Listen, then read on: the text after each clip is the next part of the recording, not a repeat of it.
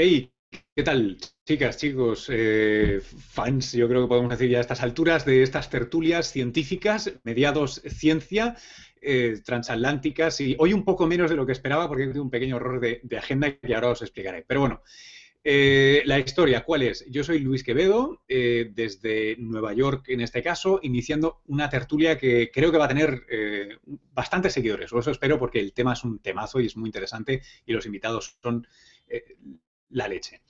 Eh, ¿Qué vamos a hacer hoy? Bueno, vamos a tener una tertulia informal, así que ya sabéis, no necesariamente guardamos una etiqueta exquisita, eh, hablamos como nos sale eh, y, lo disfrutamos así. contamos con el apoyo de, hosting y de, y de, promoción de Naucas, naucas.com.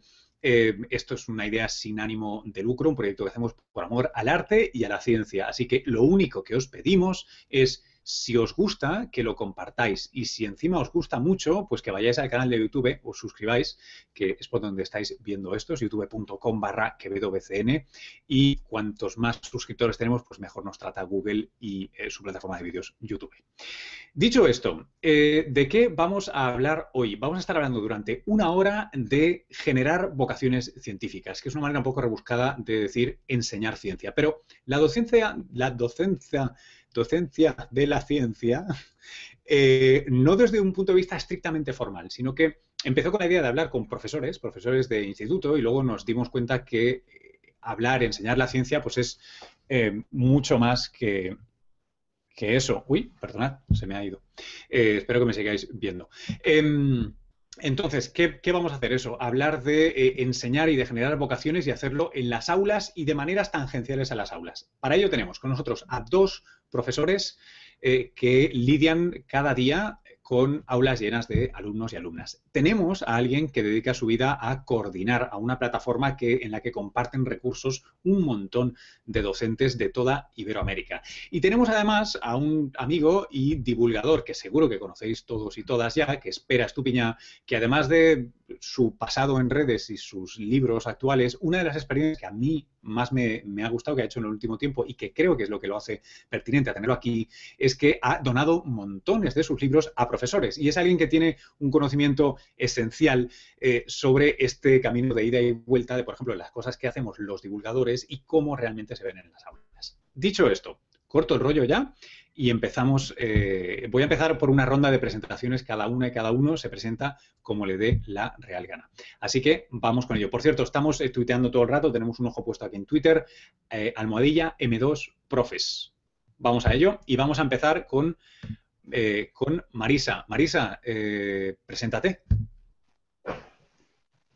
Buenas. Mira, yo estoy oyendo mal, estoy oyendo doble. No sé si tengo algo yo o es algo que, me pasa a mí solo o a los demás. Bueno, de todas maneras, intentaré hacerlo lo mejor posible. Yo soy Marisa Castiñeira, soy profesora aquí en Galicia y he vivido dos realidades. Primero he estado en un, en un instituto de pueblo, un instituto pues con gente mm, que tenía interés o que tenía curiosidad, que no tenía esa curiosidad matada. Y sin embargo ahora estoy en otro tipo de instituto, pues de ciudad, y, lo siento, pero me, cuesta trabajo hablar porque me estoy oyendo yo ahora. ¿Puedes saltar a otra persona y voy a intentar eh, arreglar esto? Vale, vamos, vamos, con, vamos, con, Javier, no pasa nada. Javier, eh, te doy el turno que para algo eres también el otro profe en activo y te puedes eh, presentar, bueno, como profe y como las otras cosas que haces que no, que no son de profe. Adelante, Javier. Hola, pues yo soy Javier Fernández Panadero y soy profe de secundaria desde hace ya casi 20 años, pero también escribo libros de divulgación, ya llevo cinco libros de la serie La Ciencia para Todos. También llevo el blog La Ciencia para Todos. Y bueno, pues hacemos también charlas para público en general, hacemos algo de tele a veces, algo de radio. Así que contamos ciencia donde nos dejan. Muy bien. Oye, y, no solo eso, sino que tienes un pajarito que te va chivando las cosas porque se está colando por el micro. Pero yo creo que es ella, ¿eh? Es nuestra, mujer. bueno, vamos ahora a Juan Carlos Toscano. Juan Carlos, eh, adelante. Eh, bueno, soy Juan Carlos Toscano. Eh, soy un viejo trabajador de la OEI, de la Organización de Estados Iberoamericanos. Llevo 37 años, que ya son años en, la OI, pues son unos cuantos años. Eh, más recientemente, desde eh, hace un año, coordino Iberciencia, que en realidad tiene, solo existe desde hace un año, la OI desde hace 64, aunque empecé a relacionarme con todo el mundo de la eh, enseñanza de las ciencias, enseñanza de la matemática, con la Olimpiada de Matemáticas que creó la OI allá por el año 1984. Eso me hizo acercarme mucho a, los problemas de los profesores de matemáticas y también de los alumnos, en ese caso brillantes, pero, pero también tenía sus dificultades. Eh, encantado de estar aquí y espero que, podamos aportar algo. Muy bien, y eh, last but not least, eh, Pera, eh, te abro el micro y ya sabes, cuenta tu rollo. Sí. Hola, pues muchas gracias Luis y al resto de contertulianos. Yo me llamo Pérez Tupiñá, soy, me defino como divulgador científico o comunicador científico o periodista científico, depende del momento, ¿no? Eh, soy bioquímico de formación, me encantaba la ciencia y siempre explico que eh, cuento ciencia como excusa para poder aprenderla. ¿no? Eh, para mí, yo creo que la vocación mía es de aprender mucha ciencia, de conocer cómo va a mejorar el mundo y todas estas cosas. Y, y sí tengo una cierta experiencia, muy creo que un poco diferente al, en el tema de la educación científica para adolescentes, que supongo que ahora hablaremos. Bueno, eh, eh, perdón, ya antes he omitido una cosa que creo que es pertinente, que es, bueno, no, solo adolescente, sino que de profe sí que has estado un tiempo, ¿no? ¿De profe? ¿De, instituto no? no, de instituto no, pero, pero de, profesor eh, académico sí. Bueno, sí, hubo un año que cuando estaba en el programa Redes de Duarte, que Duarte tenía una asignatura que se llamaba Ciencia, Tecnología y Sociedad en la universidad y dijo, Pérez, si algún día no vas tú, eh, no voy yo, ¿podrías ir tú? Y al final solo fue tres días en todo el curso y el resto lo hice yo. y, sí que fue muy interesante, sí. Bueno, eh, con esto lo que quiero dejar claro es que, como siempre en estos debates, el único que no tiene maldita idea del tema soy yo, porque todos han sido profes, salvo yo. Así que voy a intentar no cagarla, decir algunas preguntas y sobre todo leer de las preguntas tan chulas que habéis dejado en el Google Moderator este, que por cierto aprovecho para pediros vuestra opinión, porque es algo que me han recomendado, que me he puesto a usar, que no sé cuán ideal es para, esto de hacer preguntas y respuestas y tal, pero vamos, que, lo dejo ahí, por favor, que critiquéis eh, todo. Dicho esto, eh, me gustaría primero saber si Marisa ha podido solucionar su problema y, nos escucha bien. Sí, estaba un poco nerviosa, ya sabía lo que pasaba, tenía Naucas abierto también. Tenía Naucas abierto. Claro, Vale. Oye. ¿Me puedo presentar otra vez? ¿Sabes? preséntate. Estaba oyendo por debajo, perdonar todos. Soy Marisa Castiñeira, soy profesora de instituto, doy eso y bachillerato en, Coruña ahora, y estuve antes en un pequeño pueblo de la Costa de la Morte. Y claro, eran dos realidades muy diferentes, la de que he vivido antes con unos niños pues con una curiosidad todavía no, no muerta y la que vivo ahora que es una ciudad, es una cosa un poco más dura. De todas maneras, me encanta dar clase creo totalmente en, los niños. Me encantan los niños, nada más. Eh, quiero, quiero hablar, eh, quiero abrir, perdón, eh, preguntándole a Javier, que no sé si se puede hacer esto, pero ¿cómo se encara explicar ciencia o, dar clase con contenido científico a los chavales cuando si lo que me cuentan es cierto, eh, un poco el, el, samberito cultural que, tiene la educación en ciencia, y ya no digamos matemáticas, como decía Juan Carlos, eh, pues se supone que está mal, ¿no? Que es, que es aburrida, que es mala, que es tal. O sea, uno, eso sigue siendo así como cuando yo iba al colegio, y dos, ¿cómo se enfrenta eso hoy día que tienes, supongo que muchas más herramientas que las que tenían mis, mis profesores? O, o igual, igual no tengo ni idea, por favor. Pues, hombre, yo, creo que hay una primera cosa que hay que contar, que es que el primer problema para enseñar no solo ciencias es sistémico. O sea, igual tú tienes a treinta y pico alumnos en clase, pues hay un problema de adaptación con los chavales, que es que a veces parece que esto es como lo del emprendedor en, negocios, ¿no? Que el que está en paro porque no emprende, ¿no? Y aquí parece que cuando no se enseña bien ciencias tiene que ver con que los profes no somos suficientemente guay, ¿no? Así que yo creo que, pues que primero hay un problema sistémico. Y luego, ¿cómo se enfoca? Pues yo creo que era el artículo ese que compartía de alumnos y profes, ¿no? Al final somos todos iguales, hay cosas que nos apetecen y cosas que no nos apetecen. El problema es que a los chicos no les dejamos elegir, ¿no? Y yo creo que la clave es, hay dos maneras de que alguien se interese, en mi opinión. Una es el puro utilitarismo, ¿no? que es que, por ejemplo, oye, ¿cómo puedo hacer la paella? Te lo cuentan y la haces, pues tú estás interesado. Y hay una segunda manera que es que mola. Oye, cuéntame esto que mola. Entonces yo creo que esta es la manera en la que la gente se acerca más sinceramente a las cosas y nosotros, que nos enamoró la ciencia en su momento, es lo que tenemos que contar. Tenemos que decir, oye, mira, te voy a contar una cosa que a lo mejor no vas a aplicar en tu vida justo ahora, que a lo mejor te pilla muy lejos, pero resulta que es fascinante. Déjame que te la cuente. Mm. Y yo creo que, eso, que es lo que a nosotros nos, convenció, será lo que puede que les convenza a ellos. Mm. Oye, me gustaría preguntarle a, Pera, porque a fin de cuentas, Pera, eh, em, en realidad tú te ganas el pan y pagas las facturas con esto, con, contar cosas que son extracurriculares necesariamente, porque nadie está obligado a, a, ir a tu aula y aguantar tu clase, lo hacen por gusto. Em, ¿Qué experiencia tienes tú en ese sentido? ¿Tú crees que eso es, es, válido y suficientemente potente o que tres personas pueden vivir de ello y realmente es más utilitarista que no? en, general la divulgación te refieres, ¿no? Sí. sí, hombre, yo, mi estrategia particular, o sea, yo no me he asociado a ningún medio ni he tenido un trabajo de ocho horas eh, seguidas para nadie. He intentado el camino freelance de intentar tener varios eh, contratos con diferente gente y hombre, yo, yo, asumo que no me voy a hacer rico, pero de momento no me está yendo mal porque, bueno, también tienes trabajos eh, derivados ¿no? de, la divulgación. O sea, si envías eh, historias a 200 dólares la historia, pues no, no, sea, no, no, no, te vas a ganar mucho, pero luego tienes unas consultorías, se supone que eres experto en este tema, haces eh, conferencias, o sea, los libros al final, bueno, pues a mí los libros sí que han ido vendiendo y, luego si haces cosas de televisión pues se paga mejor. Eh, no sé si era déjame, déjame que te haga una pregunta. Sí, sí, sí, sí. Lo que pasa es que eh, quería, quería profundizar un poco más, que es, déjame ponerlo de otro modo. Em, ¿cuán, ¿Cuán educador eres tú?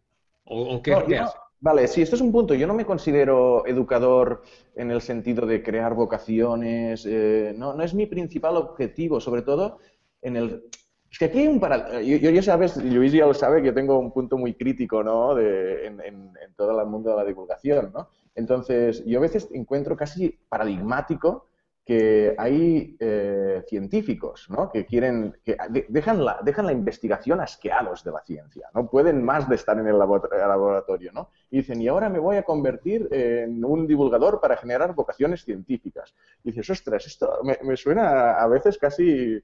Eh, o sea, tú te vas de la ciencia, porque la ciencia es dura también hacerla, ¿no? Y, lo que quieres es eh, generar nuevas vocaciones. O sea, a veces es casi contradictorio. Eh, entonces, yo no me, no me, considero un creador de vocaciones, sino para, para, unos pocos, para unos estudiantes que tengan que ser científicos, sino para intentar llegar al público masivo, ¿no? Y, y al público masivo tampoco es que les vayas a educar científicamente, sino por lo menos que, tengan una visión positiva de la ciencia. ¿no? Esto ya es un primer paso. Y luego que, hay un sector de población que es minoritario, que sí que quiere consumir ciencia. Y, a veces escribes, pero cuando escribes para este sector que dices, no, a este, este, este sector sí que quiere leer cada día algo de ciencia es muy minoritario. Entonces, esto, ganarte la vida si vas solo a este sector es, más mm. complejo, por lo menos en el mercado hispanohablante. Oye, en Estados Unidos quizás volviendo, volviendo un momento a los que sí no tienen escapatoria, al menos por unos años, en, las aulas. Eh, me, gustaría, eh, me gustaría que Juan Carlos nos contara, porque estás en una posición, primero que me gustaría que, que explicaras un poco para aquellos que no conozcan exactamente qué es lo que hacéis, qué es lo que proveéis y a quién estáis sirviendo o qué, tipo de puente hacéis. Y, luego te pregunto algo más, pero creo que eso es, necesario para que la gente entienda qué estás haciendo aquí. Bueno, eh, muchas gracias por, la oportunidad de explicarlo. Mira, eh, nosotros en Iberciencia tratamos de cruzar, digamos, a los Pera con los Marisa y Javier, es decir, a divulgadores y comunicadores de la ciencia con profesores. ¿Para eso qué hacemos? Recogemos los productos de, los divulgadores y de los comunicadores, un profesor, porque pensamos que es un profesor, los trata didácticamente, ese material se lo entregamos a, profesores, a miles de profesores, en este momento tenemos 3.500 en una comunidad y aparte lo difundimos en abierto por, la red, eh, que a su vez lo llevan a sus alumnos. Esto hace que, eh, puestos a decir a cuántos alumnos, bastantes millones. ¿Qué hacemos? Un, artículo que Mariano Martín Gordillo, que es la persona que, se encarga principalmente de este tema, le parece bueno, le hace primero un test de comprensión lectora a ese artículo, y un artículo que tiene que tener cierta literatura, es decir, no, no vale cualquier artículo, que el tema sea interesante y lo ubicamos en un contenedor. Ese contenedor, eh, eh, y aquí digo un tema curioso que tiene que ver con que esto no es curricular, aquí no se aprende leyes de Newton, aquí se aprende temas de salud y alimentación, sociedad digital, precisamente salud y alimentación es el tema que más escogen los profesores. Determinados artículos sobre salud, del, por ejemplo, del viejo suplemento de vidas y artes, no suplemento, vidas y artes del país, esos artículos dan un juego excelente en las aulas. Eh, eh, temas eh, que hemos visto, bueno, a los alumnos les gusta, porque nosotros les pedimos las encuestas a los alumnos. Los alumnos hacen en clase de ciencias unas cosas diferentes. Como nosotros tenemos de muchos países, 23, tenemos de muchas edades, alumnos desde 12 y algunos de universidad, tratamos de que las tareas que se propongan vayan en creciente dificultad desde ese test de comprensión lectora que está siempre, a una cosa muy sencilla, hasta llegar a un principio de investigación. Además, como los tenemos en la comunidad, ellos de vez en eh, cuando se ponen de acuerdo en hacer algo conjuntamente. Una cosa que hicieron, la primera de ellas, fue investigar cómo se trataban los residuos en cada una de sus ciudades, 32 profesores.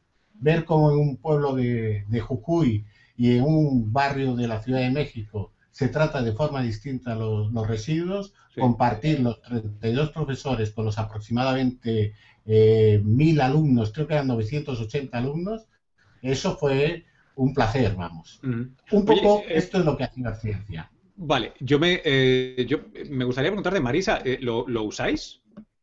lo que estás diciendo, Juan Carlos, es una cosa para mí muy interesante. Quiero decir, los proyectos, es hacer un proyecto, no solo para la ciencia, sino para la enseñanza en general. Eh, yo que al principio y aún ahora no manejo eso, porque me cuesta, creo que es lo más interesante. Que el alumno aprenda a hacer cosas. Pero, perdóname, la, la, pregunta es, ¿usáis los recursos de Iberciencia? No, he visto su... No, no, tengo que decir claramente no. He visto su página estos días y me encanta. Eh, Mariano Gordillo, eh, que vi un vídeo de él, me encanta su filosofía. Y he visto sus recursos, sí. Ok, pero, pero en cambio, sí que, sí que, por ejemplo, yo sé que el libro de Pera, este que donó de manera masiva y súper generosa, eso sí. Sí, sí. Eh, yo utilizo muchísimas cosas, quizá demasiadas. en vez de pensamiento divergente, yo lo que soy es dispersa. y tengo que concentrarme muchas veces. Oye, ¿os puedo, os puedo abrir una, pregunta a quien quiera em, eh, de todos vosotros, que es, em, es muy bruto eh, lo que voy a decir, y sé que es una tontería, pero a ver. Uno, ¿cuál es el problema? Si hubiera un problema con una P de estas grandes, yo sé que Javier antes apuntaba que hay un tema de infraestructura importante o de ratio profesor-alumno, pero ¿cuál es el problema cuando hablamos de enseñar o que haya más cultura científica y tal, y esto está abierto también a pera, ¿eh? porque no, no necesariamente solo en las aulas. Em, ¿Y cuál es la solución que, propondríais? Y ahora luego hacemos ronda de preguntas que se nos están acumulando aquí. Quien quiera. Panadero. Yo, no, sé. Eh, Marisa, ¿tú? No, panadero. Me gusta, me gusta mucho tus opiniones. Me gusta, bueno, y me imagino que a todo el mundo. Javier, por favor. No, pero oye, si he encontrado a alguien que le gusta las opiniones, me tengo que agarrar ahí como gato a las cortinas, ¿eh? Pues venga. yo, diría que es el mismo problema que el de los adultos. O sea, que no hay un problema especial, digamos, a los jóvenes. A la gente le interesan unas cosas y otras no. Entonces la cuestión es vender eso que interesa. Y yo también hago charlas para público general, para niños pequeños, para padres. Mis libros también van enfocados a un público general. Y al final te encuentras lo mismo. Tienes que despertar esa curiosidad, ese, ese querer saber más. Y a veces, los que hemos dado charlas así en público, sabemos que al final la gente quiere preguntar cosas porque abren la ventana. Y entonces, un montón de porqués que les dijeron que no podían entender cuando eran pequeños y esas cosas, pues resulta que ahora que creen que alguien se lo puede explicar, pues alguien saberlo, ¿no? Yo creo que es el mismo problema. Podríamos preguntarnos entre nosotros, oye, ¿a ti te interesa la economía? No. ¿Y por qué? Oye, ¿te interesa la historia? No. ¿Y por qué? Entonces es el mismo problema con la ciencia. ¿Cómo conseguimos que nos interese? pues contando lo bonito que es, o sea, enamorando. Vale, yo tengo una pregunta que complementa esta que os hacía, que nos llega desde el, desde el eh, Google Moderator y que la firma Laura Morrón, amiga personal y de, y de aquí del Mediados, que dice, y cito, ¿existe alguna asignatura que facilite la introducción del escepticismo en las aulas? Y yo creo que por escepticismo podemos decir pensamiento crítico, em, o ella misma lo dice, perdón. Si no es así, ¿cómo podría fomentarse el espíritu crítico? Bueno, da la sensación de que, de que tal como está debe ser una, una función del, profesor individual, ¿no? No creo que haya eh, nada específico en, el, en los temarios. Eh, de hecho, es que tampoco es un contenido, es un enfoque, ¿no? Eh, parece un poco o sea, no, no, no, no, es una, no lo veo como una asignatura. A mí me, parece, me parecería muy bien ¿eh? que habría este escepticismo, este pensamiento crítico, creo que es necesario, eh, pero no sé si, si, es un contenido que se pueda enseñar como tal. o sea, que no, que no dar clase de elementos de lógica formal. No, no vamos por aquí, sino la idea de que el pensamiento crítico esté en todas las asignaturas y no sea clava codos y, y, vomita en un examen. Por cierto, pregunta para vosotros que llega, yo creo que muy al pelo de lo que dice Pera. Eh, es posible, porque yo, por ejemplo, yo era, admito que era un alumno más bien malo, eh, muy desordenado y muy poco disciplinado. Yo lo que recuerdo es con horror la idea de tener que memorizar eh, problemas con respuestas ya prefabricadas. Eso me irritaba mucho. ¿Hay manera de hacerlo distinto o tendría que ser esto la academia de Platón y tener cinco ilustres alumnos y ya está, y tal y como es hoy en día, no se puede. Juan Carlos, tantos eh, millones de alumnos. Al, final no te he escuchado, pero ahora, ahora sí te he escuchado. Y, yo me uno un poco, quiero eh, reforzar lo que ha dicho Pera. Eh, yo creo que no debe haber una asignatura sobre el escepticismo. Lo que debe hacer es que cuando enseñamos ciencias, debe haber lo que se llama un enfoque, nosotros lo llamamos enfoque CTS, que es una asignatura que Pera dijo que, dio, que existía en el bachillerato español. Eh, existe ahora mismo en el bachillerato en algunos países latinoamericanos como, como México. Eh, ¿Qué, significa, ¿Qué significa eso? ¿Eso es STS, Ciencia, Tecnología, Sociedad? Exactamente. Es decir, es que cuando tú enseñas ciencias tienes que tener de alguna mirada de alguna, de alguna forma puesta la mirada en que todo eso tiene un contexto social. Un contexto social que no es eh, eh, eh, la ciencia y que como tiene política hay, hay que mostrarlo, ¿no? Sí, Vaya, te, creo que te hemos perdido un par o tres de, palabras, pero el sentido general yo creo que lo hemos, lo hemos captado. Os quiero lanzar una pregunta que llega por Twitter esta vez. Eh, eh, Ángela, Ángela Monasor dice, ¿qué piensan en, M2 Profes, o sea, abierta a todos, sobre talleres escolares de, ciencia, actividades extraescolares y las actividades de enriquecimiento? ¿Qué papel deberían jugar? O sea, tenemos que estar 5, 6, 7, 12 horas al día haciendo actividades, sean escolares o no escolares. Esas eso lo agrego yo, ¿eh? Perdón. Sí. ¿Y puedo, decir una cosa? Por favor. O sea, a mí, no, solo me, esta pregunta es buena, pero no solo me interesaría en lo que piensan, sino, sino si se han evaluado estas cosas y se ha visto qué funciona o no. O sea, por ejemplo, con los libros estos que, que he regalado, que, que Marisa tiene unos cuantos del ladrón, a mí lo que me interesa porque yo no sé si ese libro es bueno para, para, o sea, a mí me gustaría que fuera útil para los alumnos, ¿no? Pero lo que planteábamos era, oye, que se evalúen estas diferentes actividades, porque esto en general, no solo en la educación, sino en la divulgación científica, no hay, no hacemos evaluación. Tú, Luis, lo, sabes, o sea, eh, hay mucha gente que hace unos programas de lo que sea, unas conferencias, yo siempre me estoy quejando de que hay mucha divulgación mala que lo que hace es eh, generar todavía eh, más resistencia a la gente que hace el esfuerzo de ir a una eh, exposición científica y, darse cuenta de que es un coñazo. Entonces, algo que nos falta es la parte crítica en la propia divulgación científica. Entonces, yo lo que, lo que me gustaría a los profesores decir, oye, ¿hay evaluaciones de qué cosas funcionan y qué cosas no?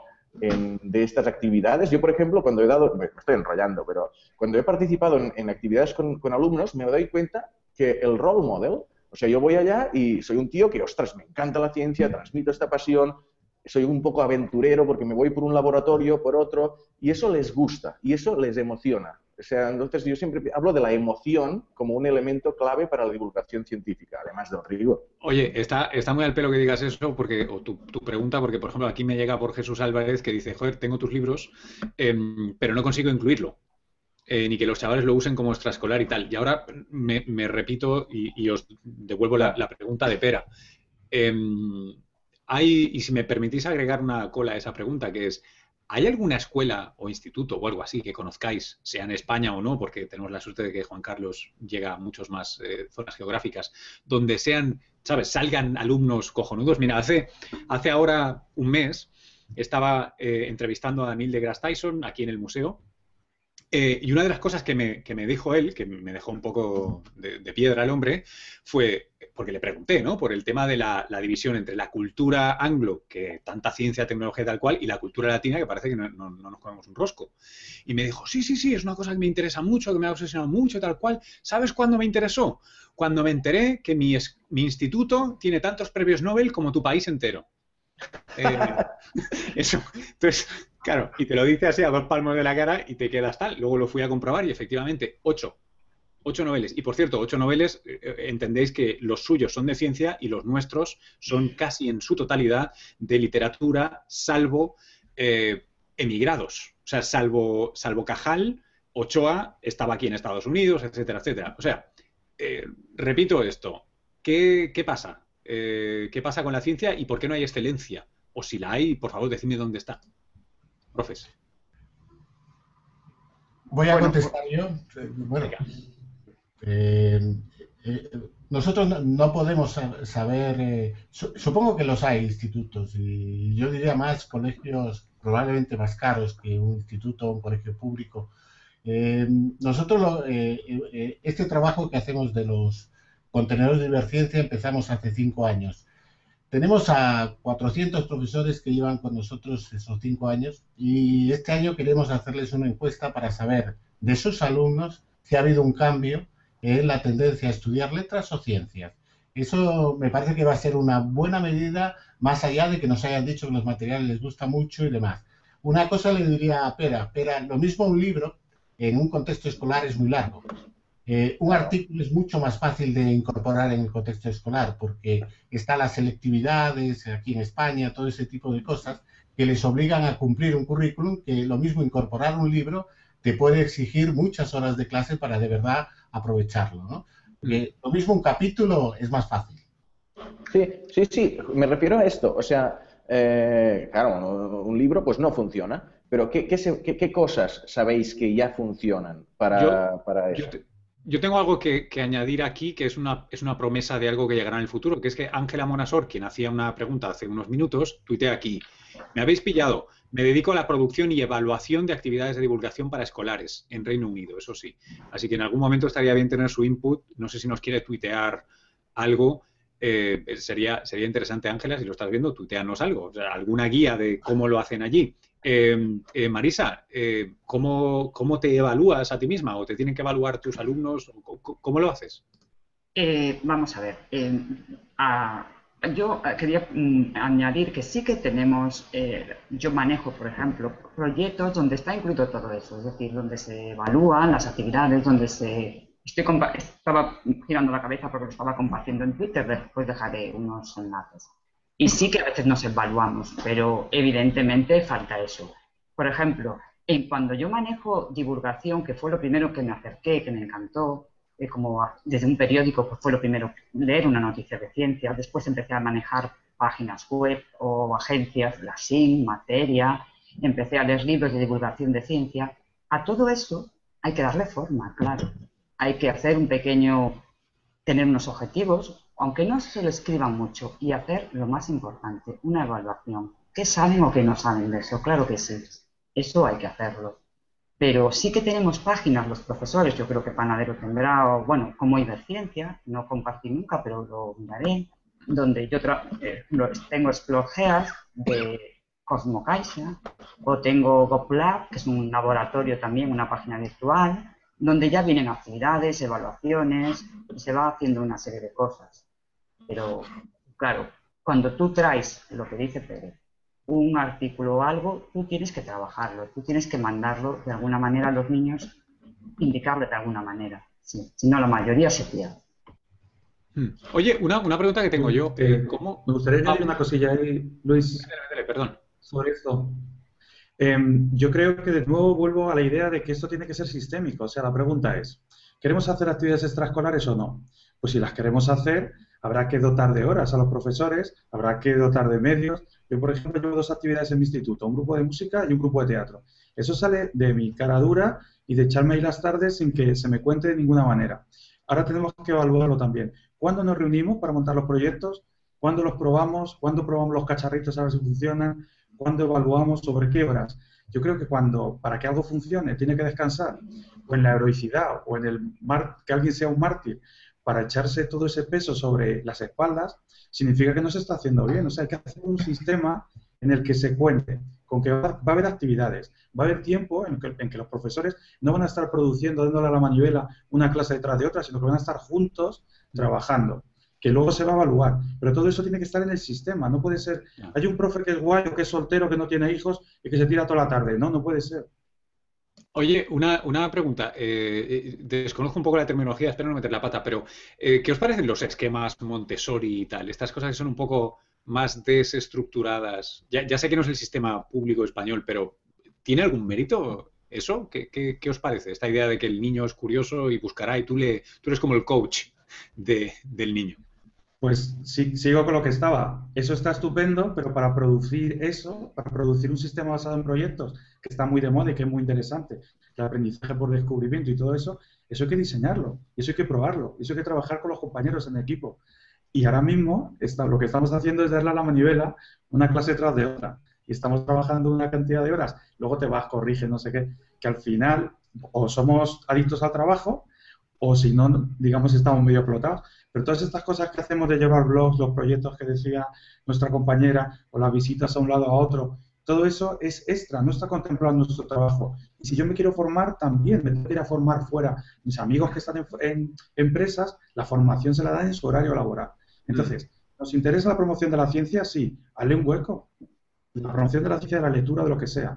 Si te interesa de verdad, hazle un hueco. Provee de medios, provee de horas, provee de gente Entrenemos, no, probemos y hagámoslo. Pero no puede descansar en que alguien sea especialmente talentoso o en el que no quiera tener una vida privada.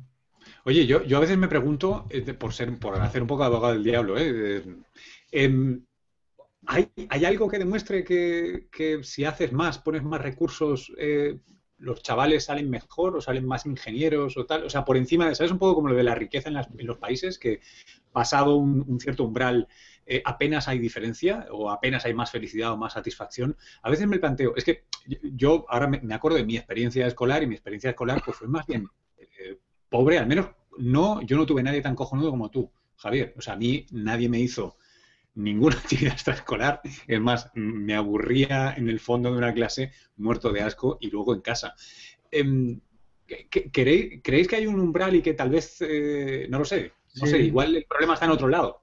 No, mira, para, para mí es clarísimo. El umbral es el tiempo. eso es clarísimo, porque luego con vinagre, maicena, no sé qué, te volvemos locos y te hacemos mil cacharritos. O con un montón de, actividades online que ponen los compañeros de la, de la charla, ¿no? Pero si yo tengo que estar horas mirando esas cosas, a ver si funcionan, y además la gente que nos hemos dedicado, sobre todo los que tenemos carreras de ciencias y nos hemos dedicado a la enseñanza, podríamos haber tenido unas carreras profesionales digamos, con más pasta y más reconocimiento social en el mundo de la empresa. Mm. Hemos elegido esto porque pensamos en otra forma de vida, ¿no? Quiero decir, a mí dame tiempo, dame horas, dame horas y yo preparo cosas. Oye, no ¿conocéis? que yo esté dando todas las clases y luego tenga que montar todos los cacharros y luego los fines de semana haya que corregir, eso no puede ser. Oye, ¿qué hay, qué hay del, del mito que no sé si es mito, sé que hay datos que lo apoyan, pero vosotros que estáis en el, en el sector igual sabéis más. ¿Qué pasa con, con, Finlandia y esa reputación? O sea, porque has tocado algo cuando has dicho social, yo sé que ellos tampoco es que ganan una pasta tremenda, pero se respetan muchísimo a los profesores y, y la experiencia breve que he tenido de, nada, apenas un par de semanas en Finlandia yo hace, hace unos meses, la verdad es que pregunté sobre ello y todo el mundo parecía que hablaba de, vamos, como si estás en una teocracia y hablas del sacerdote. O sea, la gente tenía un respeto por los profes que, yo nunca había experimentado, ¿no?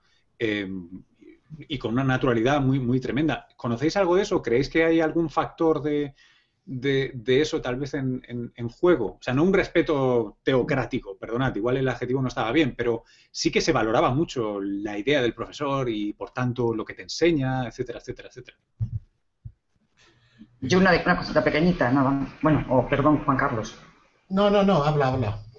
Nada. Eh, creo que el profesor, para, para, aprender, bueno, el profesor y todos, tiene que ser querido. O sea, el alumno solo aprende lo que le emociona, lo que dice Panadero. O sea, si no hay, eso no, después hay que concretarlo, por supuesto.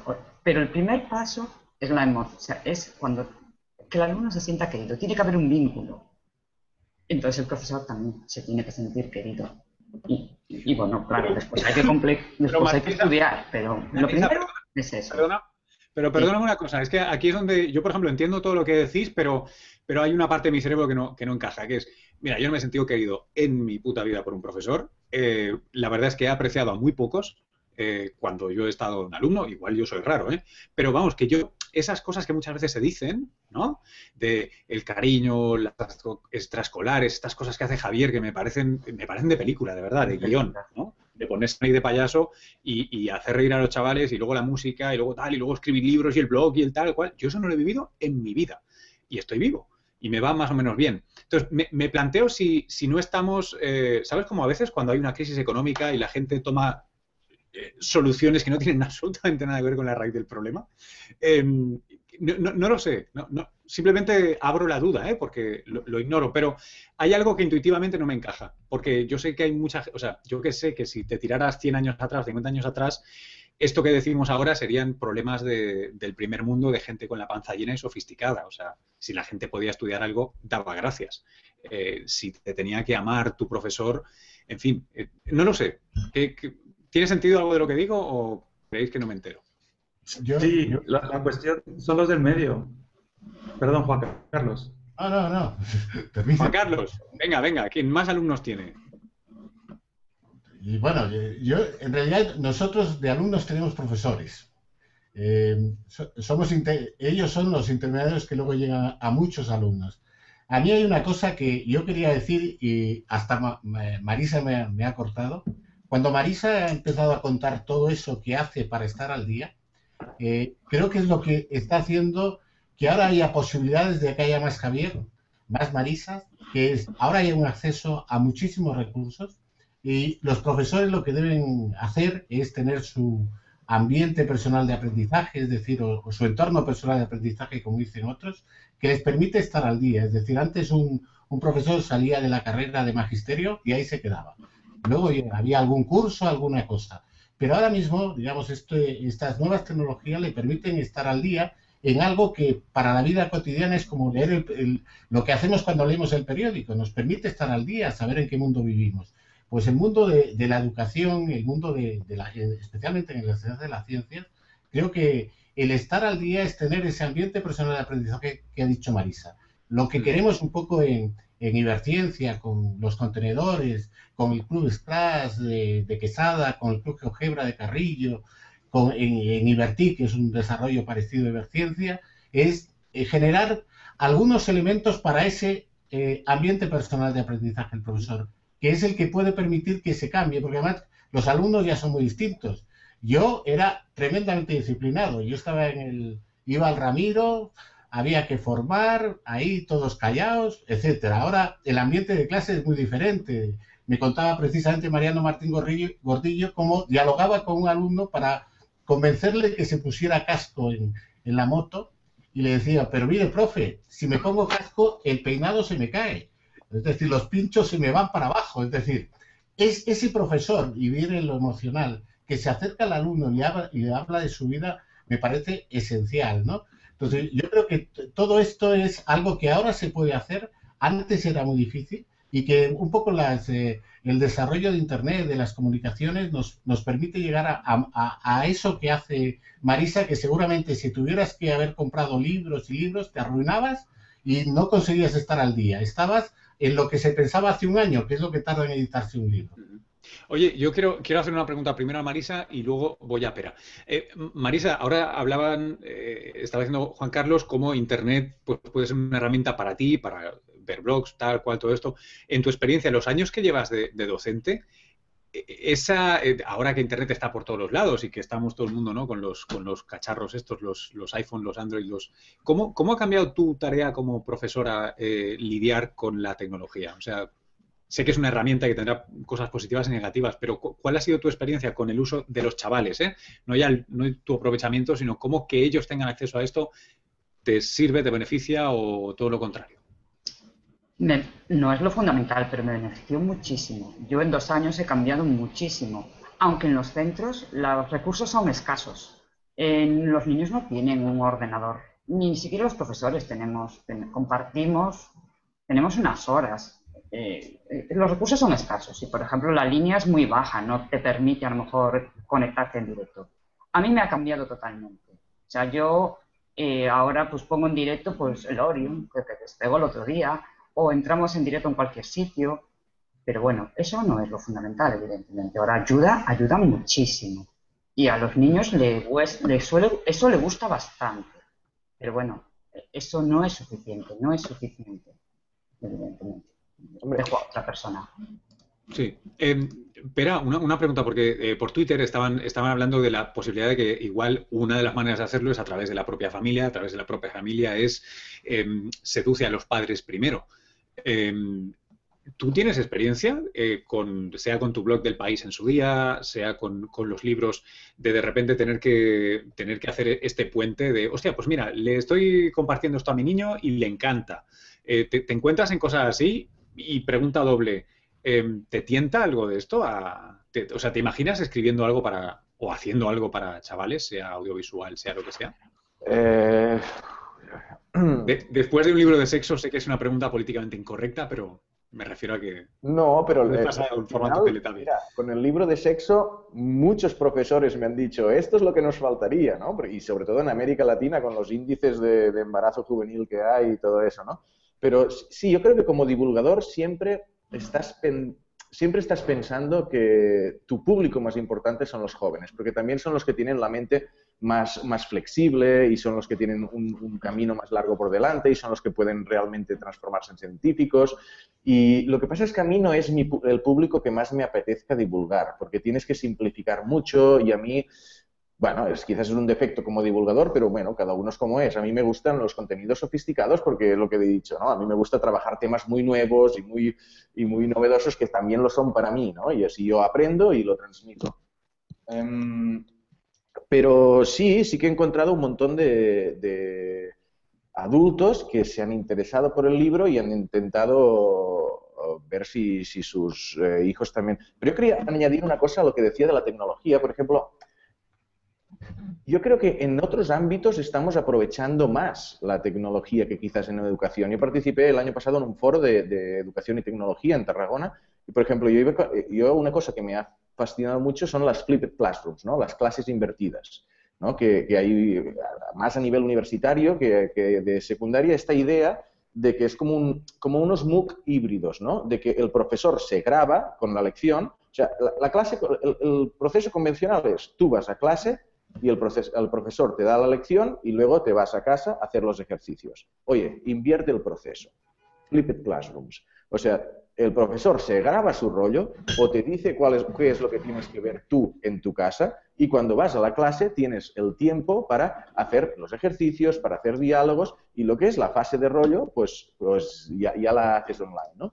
Y esto se ha empezado a evaluar, es lo que estaba diciendo, ¿no? En los profesores que han empezado, ya te digo, más a nivel universitario, a utilizar el concepto de Flipped Classroom, están evaluando los resultados con y a veces con estudios casi randomizados, con clases que lo hacen y clases que no, y ven que los resultados funcionan. ¿no? Entonces, yo creo que sí que hay, más allá de poder compartir recursos online, eh, yo, o sea, yo en el congreso este recuerdo que todos sabéis, los que hemos pasado por la universidad, sabemos que tenemos créditos libres. ¿no? Créditos libres que dices, yo estudio bioquímica, pues yo puedo ir a hacer un curso de, en la Universidad de Tarragona, donde estudió, de, abogados o de empresariales. Dices, oye, ¿puedo hacer un curso online de Stanford, de Big Data? y que me cuente como créditos libres. Y se quedan en todo, ostras, esto no está planteado, no está en el currículum, pero dices, oye, conceptualmente, ¿por qué no? O sea, es fabuloso, dice, tú te vas a las plataformas de MOOCs, de ethics y todo eso, que en estos grandes cursos, digo, yo como créditos libres quiero hacer un curso que haga Harvard, ¿vale? Mm. Entonces, yo creo que, que, hay muchísimas más posibilidades que, que yo voy de un tema a otro que, que da gusto también. Oye, yo, quiero, yo quiero hacer una pregunta a los, a los profes eh, e incluyo a Juan Carlos en, en, esta pregunta, que es, eh, a, veces, eh, yo supongo que nos pasa a todos, cuando buscamos información online, porque estamos hablando ahora de recursos para los chavales o para vosotros como educadores. Em, ¿Dónde vais? ¿Dónde, dónde, ¿Cómo sabéis que tal blog o tal vídeo o tal, yo qué sé, o los, todos los vídeos que hay de explainers ¿no? en YouTube? que te explican la fuerza de no sé qué, tal. ¿Cómo sabéis que las cosas están bien? Porque digo yo que, como todo hijo de vecino, no sois expertos en todo.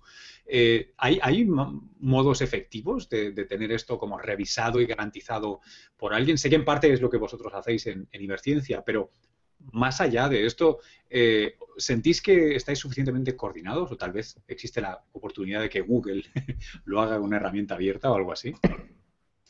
Yo creo que la, verdad es que vamos como podemos, es lo que, lo que hablábamos antes, ¿no? Pues buscamos donde podemos, conoces a alguien que, pues a lo mejor dices, oye, pues mirando en Naucas, sé que, o tiro de un experto y le pregunto a, a, alguien de Naucas a lo mejor, oye, ¿tú qué sabes de esto? O ahora que conocemos ciberciencia, otros compañeros, o sea que vas echando horas y, y dándote cabezazos equivocándote a veces y a lo mejor otro día ves un vídeo y dices, ahí vas, esto que llevo yo explicando cinco años es mentira, es un, no, es un bulo y, es al revés, ¿no? Entonces vamos aprendiendo a cabezazos. Y quería recuperar tu pregunta de antes, porque mm. decías que, como que cómo afectaba todo esto, porque te decías, sigo vivo, ¿no? ¿no? hice mucho caso, no me hacían el ganso en clase y todo eso, pero, pero he tirado para adelante y tal, ¿no? Yo creo que, que lo que hace un buen sistema y una educación potente es en la gente del medio. O sea, hay gente, lo que decían por ahí, no, este, hombre que nos decía, yo estaba contando lo de la NASA y tal, no me han hecho ni caso, ¿no? Hay gente que no te va a hacer nunca ni caso, aunque le hagas aparecer oro delante de sus narices, ¿no? Hay gente que si la, encierras en una habitación con el libro, luego abres en junio y resulta que ya se lo saben todo, ¿no? Y tampoco les hace falta nada. Pero el gran grupo de en medio, ahí es donde realmente hacemos pupa. Ahí es donde realmente esa gente, gente que podría a lo mejor no titular, resulta que titula, gente que podría no dedicarse a estudios superiores resulta que se dedica, gente que nunca se interesó en la ciencia o en la música clásica, un día le llevan a la ópera y dicen, ay va, pero esto tiene gracia. Es ese gran grupo del medio el que con un sistema potente se puede mover mucho hacia arriba. Es como lo de la clase media en el asunto económico. Siempre hay pobres muy pobres, siempre hay ricos muy ricos, pero esa gran clase media ¿de qué depende? Pues de un sistema que favorezca ese crecimiento general, ¿no? Eh, oye, una pregunta. ¿Qué, lugar ocupa, lo, si, puedo saltar un momento a lo político, eh, qué lugar ocupa el, Estado, la Administración aquí? ¿Qué tipo de trabajo están haciendo? Sé que un tema clásico en España es eh, quejarse de que otra vez se ha vuelto a cambiar un plan de estudios y otra vez, o sea, no, los recursos no son suficientes, que eso casi todo el mundo, eh, en algunos casos será cierto y en otros eh, no tanto. En, España, vamos, pues, sé que nos sobran. Eh, y luego están los cambios de planes y, todo esto. ¿Qué, pensáis de, esto que muchas veces se dice como casi como un unicornio, ¿no? Que es, joder, tuviéramos un plan por la educación todos juntos y nos quedamos calladitos 15 años con una parte variable que se pueda actualizar y lo que sea, y lo mismo, una generación de chavales nos sale educada bien de, ¿no? desde preescolar a, a, tal. ¿Esto sigue siendo algo vigente? Eh, aquí intervengo y, recuerdo que antes eh, comentaban lo de Finlandia. Una de las cosas que tiene Finlandia es que creo que desde el año 70 el sistema educativo solo se puede retocar cada 10 años por acuerdo nacional. Es decir, que no hay cambios eh, al cambiar de un gobierno a otro, sino cada 10 años hay un cambio que además es totalmente consensuado. Es parte de ese milagro Finlandia. por otra parte, ahí te comento que en América Latina, en los últimos 10 años ha habido un incremento bastante grande en gasto educativo. Eh, hace un año estaba aquí en toda la prensa el tema de, Ecuador, que estaban a la caza de muchos profesores para llevárselos a, Ecuador a dar clase, porque profesores de, universidad con programas a formar 10 doctores, etcétera. También países como eh, Argentina invertido muchísimo en educación, creo que han repartido del orden de 3.700.000 ordenadores en la educación pública, han, tienen un programa para recuperar científicos que están eh, ahora mismo con Luis en Estados Unidos, en Canadá. Creo que hay muchos países que están invirtiendo bastante dinero de los recursos naturales, eh, también últimamente también Colombia, de, lo que producen los recursos naturales invertir en educación. No es, por, desgracia, eh, el caso general. Siempre se dice que los recursos de educación son insuficientes para todos. Todo, hagamos lo que hagamos, si fuera salud también sería insuficiente.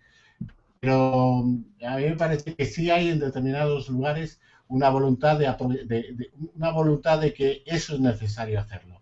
El problema suele ser que los resultados de la inversión educativa un gobierno no lo puede sacar jamás en la campaña electoral siguiente, sino lo sacará probablemente dentro de, tres o cuatro eh, gobiernos, porque es un tema más a medio y largo plazo.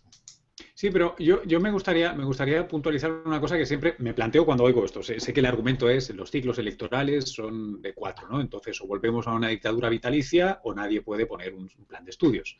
Pero eh, hay, hay una parte a mí que me hace aguas esta ecuación, que es esto es cierto para, sobre todo, eh, políticas derecha-izquierda, ¿no? en la que en realidad es una ciencia absolutamente inexacta, em, por llamarla de alguna manera, y, las discusiones son tremendas y el sistema es de una complejidad eh, abrumadora, ¿no? Vale, esto es economía. Pero en educación parece que casi todo el mundo que entiende un poco está bastante de acuerdo en al menos dos o tres principios. Uno, en la estabilidad de un plan de estudios. O sea, no tienes que tener el plan de estudios platónico, ¿no? Perfecto. Tienes que tener un plan de estudios suficientemente bueno, quieto un ratito, como para que la gente pueda tirar para adelante. Margen de mejora, en fin. Quiero decir que a diferencia de eh, lo del ciclo político, que es, repito, necesita réditos porque necesitas que baje el desempleo o suban, tú sabes, ¿no? Bla, bla, bla, bla, bla, las acciones de tal o cual compañía, la bolsa, etcétera. En educación, yo creo que no somos tan gilipollas los ciudadanos de los diferentes países y naciones del mundo. Yo creo que alguien coge, se sienta y dice, eh, la educación es una cosa seria, vamos para 20 años, y yo no veo que nadie se quejara de eso. No, lo sé, o, estoy equivocado. Eh, Finlandia lo hizo. Claro, pero ¿por qué no lo hacemos en España? Quiero decir, esto no es ni PSOE, ni PP, ni Casta, ni Podemos, ni CIU, ni... O sea, esto no tiene nada que ver con esto. ¿Quién te va a decir que no está de acuerdo con reforzar la educación? Y, por favor, ya está bien de educación para la ciudadanía y estas cosas, ¿eh? Te digo, de la, o sea, lleguemos a un puto consenso, por favor, y estemos quietos 10 años. Mira, yo, creo que hay una cosa muy clara. Eh, vas, por decirlo así un poco a lo bruto, ¿tú nos has preguntado, Luis, por nuestra vida sexual? No, eh, no, pero puedo, pero puedo hacerlo. ¿Qué tal? sí, pero no lo has hecho porque, porque no te interesa. Bueno, pues esa es la prueba. Primero hay que ver los hechos, ¿no? No somos científicos. Entonces, quiero decir, es evidente que la gente, nos, que los políticos nos interesan por la educación. Cuando hacen un plan no vienen a hablar con los profes, no, no vienen a hablar con nosotros, no, no vienen a ver qué pasa. La educación no interesa, es un hecho. No lo preguntan, no se preocupan. Ahora habría que preguntar por qué. Pues hay muchas razones, o podría haber muchas razones. Yo avanzo una. ¿A, quién, a qué digamos, a quien que maneje el poder le interesa unos súbditos, digamos, informados y críticos? Buah, pero va, Javier, no, no, no me vayas por ahí. Es que no, eh, eh, no, no, estos son, no son los tiempos de Nerón. Es que me cuesta, perdóname, eh, ahora estoy siendo socrático y soy el que se le ve la cicuta el primero porque no me entero y siempre me, pierdo por idealista. Pero, tronco, ¿de verdad? O sea, de verdad o sea, acabáis, cerráis la carpeta de esa discusión diciendo es que los políticos no les interesa la gente sofisticada. Tío, no digo que todo el mundo estudie sociología y política. no, les, interesa, Luis, es súper barato. Estoy hablando de horas, estoy hablando. Antes decíamos que de, tecnología, en un momento dado podíamos tirar de habilidades, de vinagres y de cosas así. Lo único que necesitamos son horas y gente. Y eso es muy barato. Y no se gastan el dinero en eso, se lo gastan en rotondas, se lo gastan en otra cosa que, como muy bien decían por allí, les da un rédito electoral. Entonces, a mí me da pena, me parece triste, me parece antiguo, pero es que es lo que veo. Que, que se ahorran cosas en mi instituto, que están los chavales helados de frío porque no hay gasoil. Les da igual, no le importa. Y a la ciudadanía, lo siento, pero le respalda a esos políticos que no les importa la educación. Que yo trabajo en esto, que no te puede dar más pena a ti que a mí pero eh, es un hecho que no preocupa. Juan Carlos, ¿por, qué en Ecuador eh, están actuando de manera distinta, porque tienen, porque están en un lugar distinto de la curva, nosotros estamos en, la, en el plató, o sea, ya subimos gracias a fondos europeos y estamos ahí o bajando, entonces no tenemos la conciencia de la necesidad de subir y el valor de la educación, porque, y aquí como algo que decía antes Pera, eh, Pera hablaba de que no se evalúa la divulgación y tal. Tú sabes, espera, que lo, que sí se evalúa, que son el sentir de la población respecto a la ciencia tal cual, cuando miras el mapa mundial o al menos el europeo, te das cuenta que los países con rentas más bajas per cápita valoran más la ciencia y la tecnología y es una relación inversa, ¿no? Cuanto más rellena tienes la barriga, menos te importa la ciencia y la tecnología y más crítico eres de las posibles consecuencias. ¿Hay algo de eso? Bueno, déjame que te responda lo de, lo de Ecuador. Yo ahora me voy a ir bueno, estoy aquí en Barcelona trabajando por un proyecto a, que me voy a ir dos meses en Ecuador, precisamente para hacer un programa de televisión y conozco bastante el caso. Eh, dentro de dos semanas estaré allí todo febrero y todo marzo. Y es una decisión política al final. O sea, el presidente Correa, y ahora no es que le vaya a hacer publicidad y todo eso, pero, pero en su momento dice, vamos a apostar por el conocimiento y por la ciencia. ¿Vale? Y vamos a hacerlo poniendo muchos recursos. Y vamos a crear primero un plan de Prometeo donde vamos a captar profesores y captar investigadores. Y después vamos a construir unas universidades, la Universidad de Yachay, la Universidad de Iquiam, la Universidad de Uniartes y UNAE, de públicas para fomentar eso. Y si lo ves en los discursos eh, del presidente o de los eh, ministros o de eh, lo que aparece en televisión, la palabra ciencia, tecnología e innovación aparece constantemente en los discursos políticos cosa que, eh, como decía Javier, eh, no se suele aparecer en el discurso político de una manera, y, y sí que yo creo que es un signo de desinterés o de pensar que no es el reto principal eh, mejorar ahora, o sea, tú cuando oyes Obama, un discurso de Obama, siempre hace alguna referencia a la ciencia y la tecnología. Sí, pero aquí, aquí es donde, aquí es lo que te decía antes de Neil deGrasse Tyson, o sea, aquí es un tema cultural, tío, aquí no, no es un tema de, o sea, aquí republica, a pesar de que famosamente los republicanos digan que, que todos descendemos de Adán y Eva y la serpiente en el árbol, la manzana y tal, ellos son los primeros que tienen acciones de todas las biotechs en Massachusetts. Vale, pero Ecuador no, Ecuador no lo tiene, no. es un tema cultural para Ecuador, y Ecuador es un momento que hay un tema político que dice, yo quiero cambiar eso. Ahí, ahí, por eso te digo. Y, sacando dinero del petróleo y en algún momento el petróleo se me va a terminar y yo quiero apostar por la ciencia y la tecnología, como ha hecho Singapur, como han hecho otros. Israel.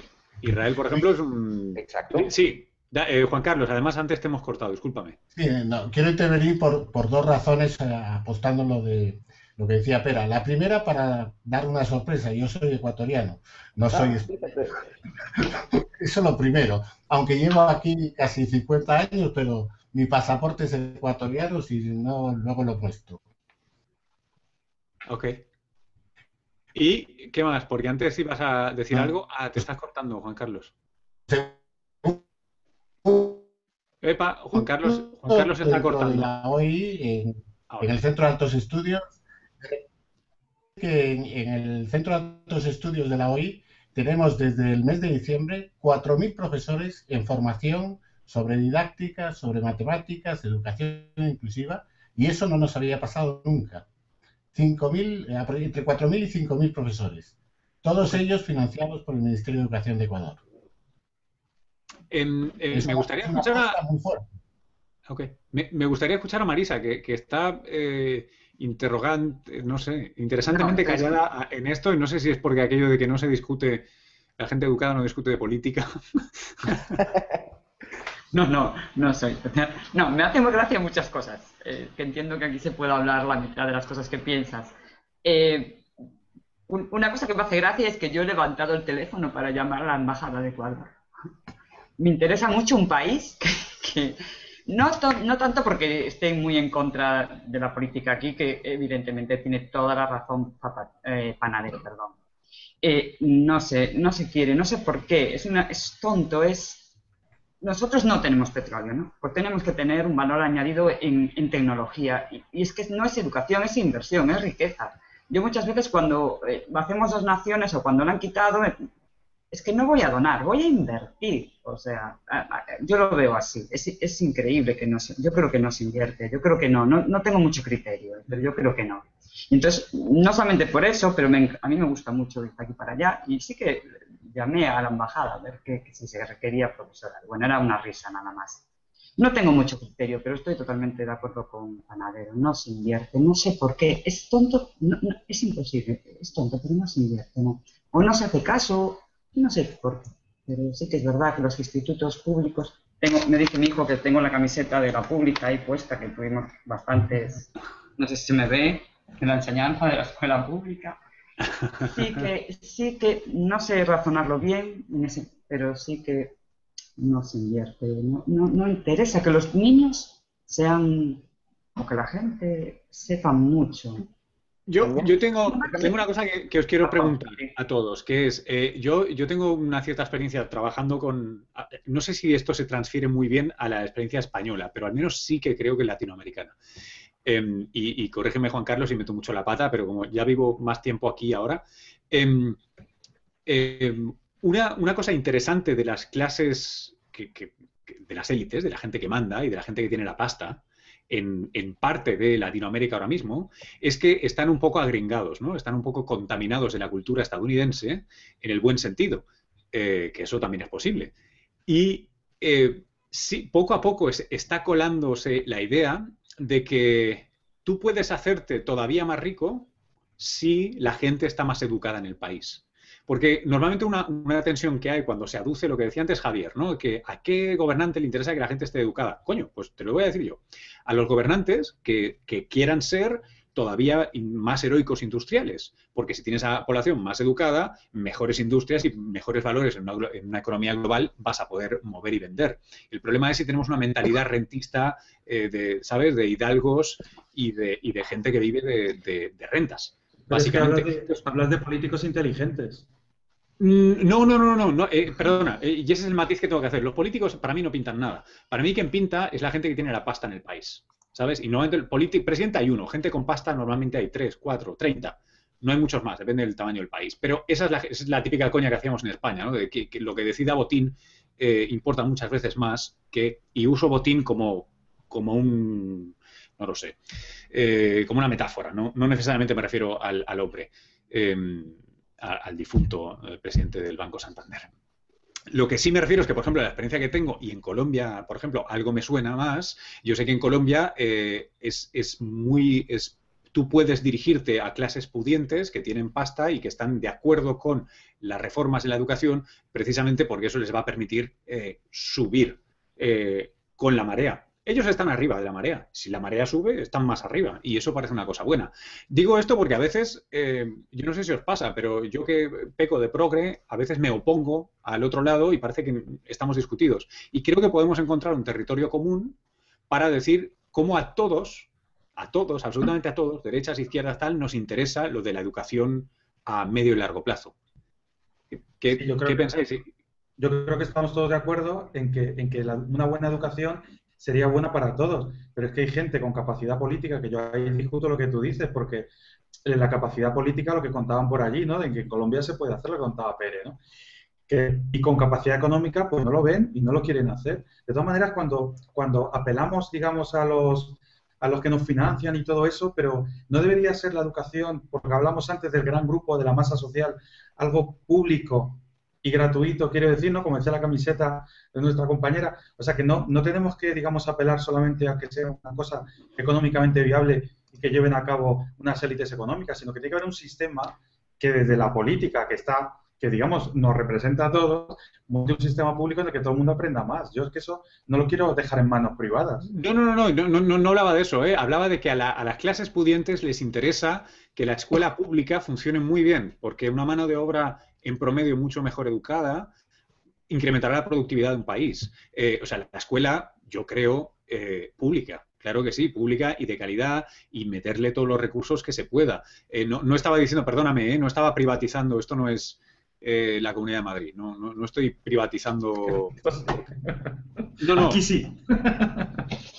Sí, bueno, eso, eso, ahora me venía, eh, igual me equivoco, eh, pero venía el caso, o sea, cuando Intel quería poner una gran, en Centroamérica, una gran fábrica y, centro, la puso en Costa Rica, ¿no? Porque en Costa Rica tenía ya, eh, mejores estudiantes, gente mejor preparada en ciencia y de hecho y empezó muchos programas para tener todavía más masa crítica, que después Intel al final se fue y todo eso, pero sí que estuvo unos años y, y, en parte ha sido el clave en que Costa Rica ahora, comparado con sus vecinos, eh, la apuesta que ha hecho por, por, por, bueno, en muchos aspectos, ¿eh? pero sí que, esté mejor socialmente en, en, en muchos aspectos. Entonces, que sí que lo que decías tú, Luis, a nivel individual puede, no sé si una persona rica, que, o sea, que una persona con empresas, que, ese pensamiento de que si la sociedad pues es más culta, puedo, mis empresas pueden, igual lo veo como un poco indirecto y tiene una manera más directa de, hacer negocios. Pero, pero a nivel global de empresa que piensa a largo plazo, yo, sí, yo sí, sí, creo que funciona.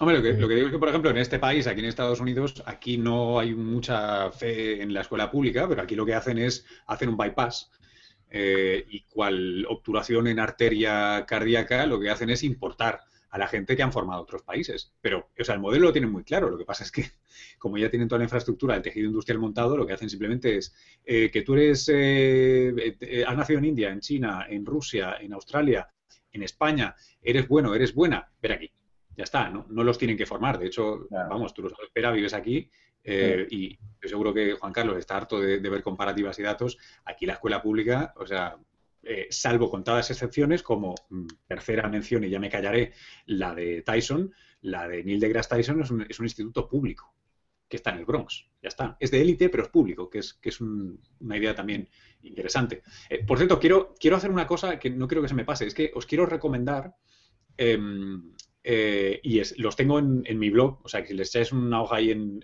una ojeada en luisquevedo.org, tengo un par de entradas que creo que son pertinentes para esta conversación. Una es eh, la de Andrés Oppenheimer, eh, que hace poco ha escrito un libro precisamente sobre la innovación y, la, necesidad de la educación en toda Iberoamérica.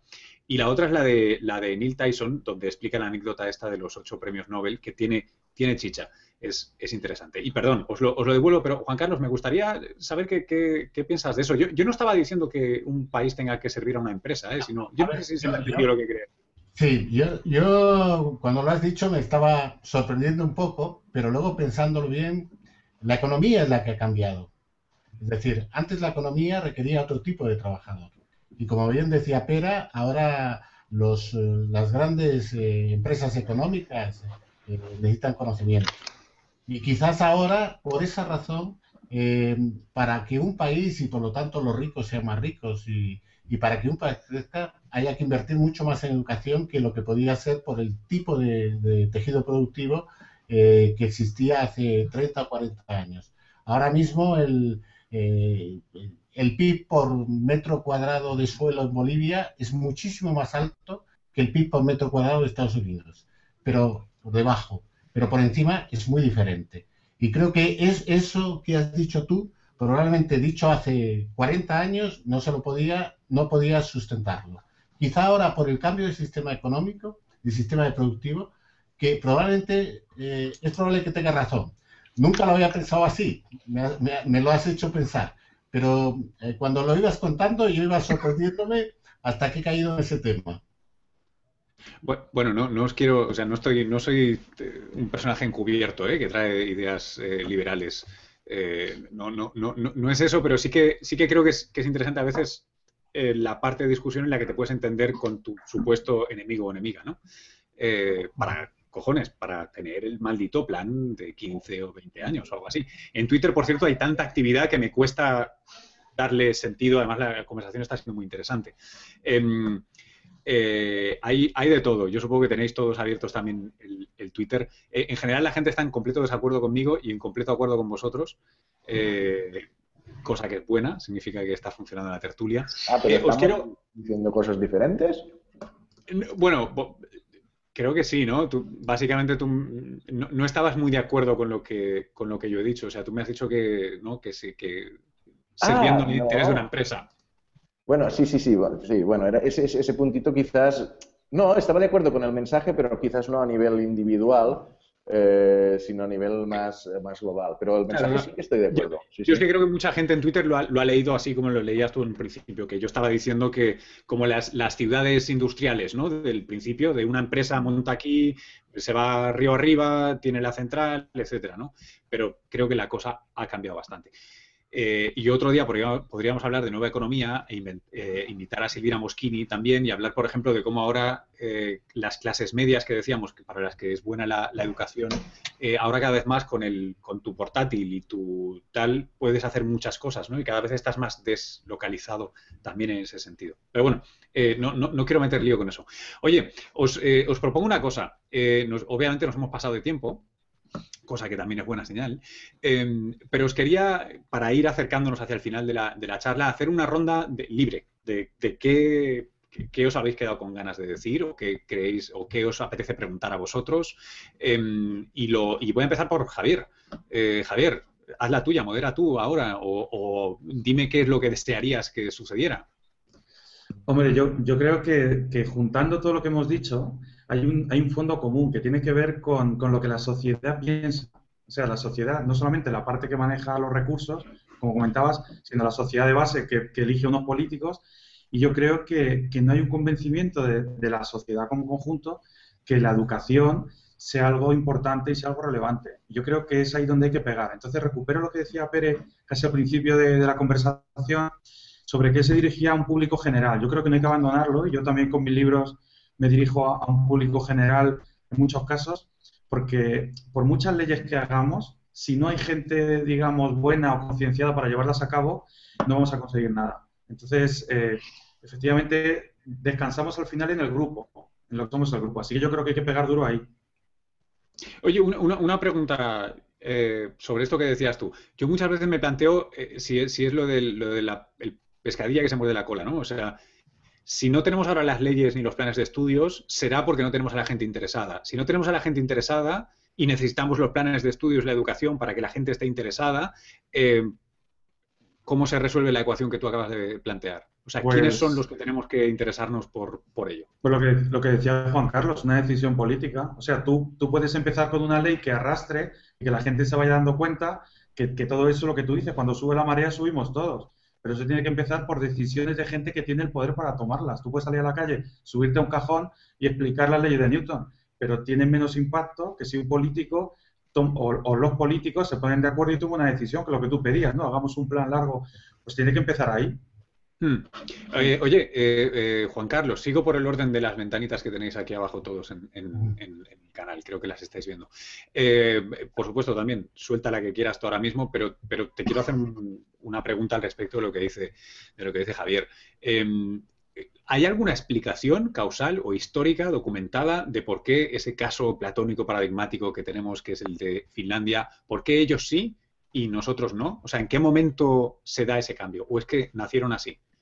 No, no nacieron así, pero hay un, hay un tema que hace, hace 8 o 10 años, no, recuerdo, Rodrigo Adocena, que es, eh, fue rector de la Universidad de la República, cuando hablaba de, las brechas de riqueza y demás, eh, habló de una cosa que era la, la brecha, la, la, a la brecha de conocimiento. Y comentó cómo eh, en Europa a principios del siglo, los indicadores educativos de alfabetismo Finlandia era el primero, el, más alfabetizado de toda Europa. Ese, tema, es decir, llegar a, a esa tasa de Finlandia, por ejemplo, en España no se debió producir hasta el año 1980 aproximadamente, lo que tenía Finlandia a principios del siglo. Una sociedad educada como era la finlandesa crea más, cree más en, la educación. ahora creo que se está dando unos saltos en, en, la educación de la, de la población, es decir, nosotros tenemos unas metas educativas que la primera de ellas es la participación de la sociedad en la educación. Esa participación de la sociedad en la educación, cuanto más educada es la gente, mayor peso se le termina dando. Quizás vamos con años de retraso, pero se llegará. Y quizás se llegue por eso, porque yo creo que es un sentir cada vez más mayoritario que la educación es importante. Quizá por el argumento que tú dijiste antes, eh, yo creo que por, otros argumentos, aunque solo sea por el puro egoísmo de que ahora mismo la economía es muy diferente a la que era hace unos años. y que esos recursos, como decía Pera, eh, recursos naturales se acaban y cuando se acaban, se acabaron. Eh, o puede que cambie el, perfil de la demanda de los productos naturales y algo termina desapareciendo su demanda. Chile, por ejemplo, tiene una producción o vive muchísimo del cobre. Supongamos que el avance tecnológico hace que el cobre ya no se tenga que usar. Chile tiene que vivir de algo y Chile está, ha hecho cosas de innovación eh, a través de la Fundación Chile, creo que bastante importantes, como por ejemplo, eh, tiene sus problemas ambientales. El tema de el, salmón no existía en Chile y ahora eh, Chile produce mucho más salmón casi que, Noruega. Em, una, una, una, pregunta y ahora, ahora paso con, con Marisa. Em, ¿Vosotros creéis que hay... A ver si digo esto bien. Em, ¿Tendríamos que cambiar la cultura eh, en un sentido muy amplio del término para poder llevar a cabo estas reformas o para que cambiara todo esto? O dicho de otro modo, ¿hay algo irremediablemente...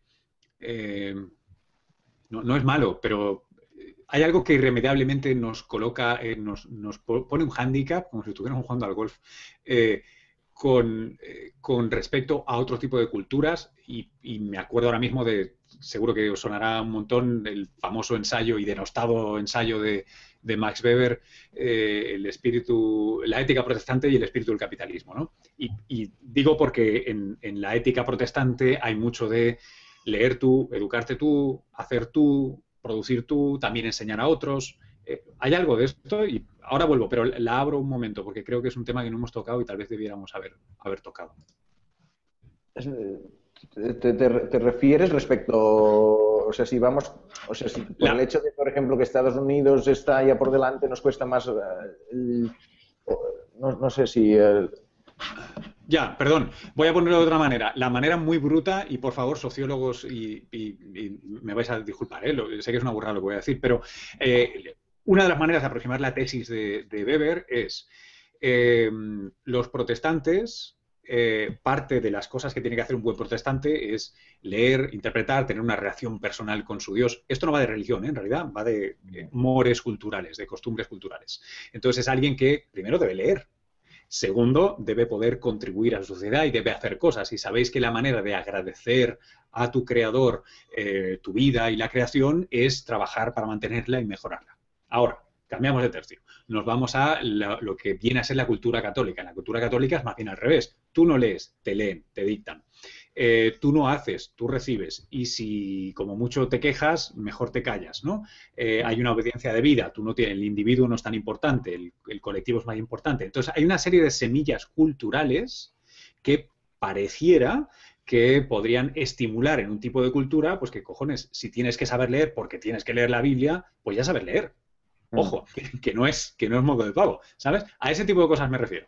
Sí, yo creo que sí. Sí, sí es verdad que, hay culturas en donde implantar em, un sistema que funcione, que desarrolle el individuo y todo eso, pues, pues es más complejas que en otro. Y es verdad, pues si comparas con Estados Unidos, oye, es verdad que allí es interesante um, cómo, por ejemplo, eh, los estudiantes de Estados Unidos son menos buenos en matemáticas y física o informática que los coreanos, por ejemplo, y, algunos, eh, algunos eh, pedagogos van hacia allá para ver sus planes y otros de Corea se van a Estados Unidos para ver cómo es que los estudiantes estadounidenses son habilados y resuelven mejor algunos problemas. O sea, que cada cultura, o sea, para un alguien en Corea es muy fácil eh, concentrarse en estar estructurado, lo, que, le pide. Yo, yo, conozco gente de la National Academies of Science que está, está trabajando en eso y, es muy interesante decir, ostras, que realmente se están cruzando. Unos pedagogos van a un país y otros van a otro, decir, oye,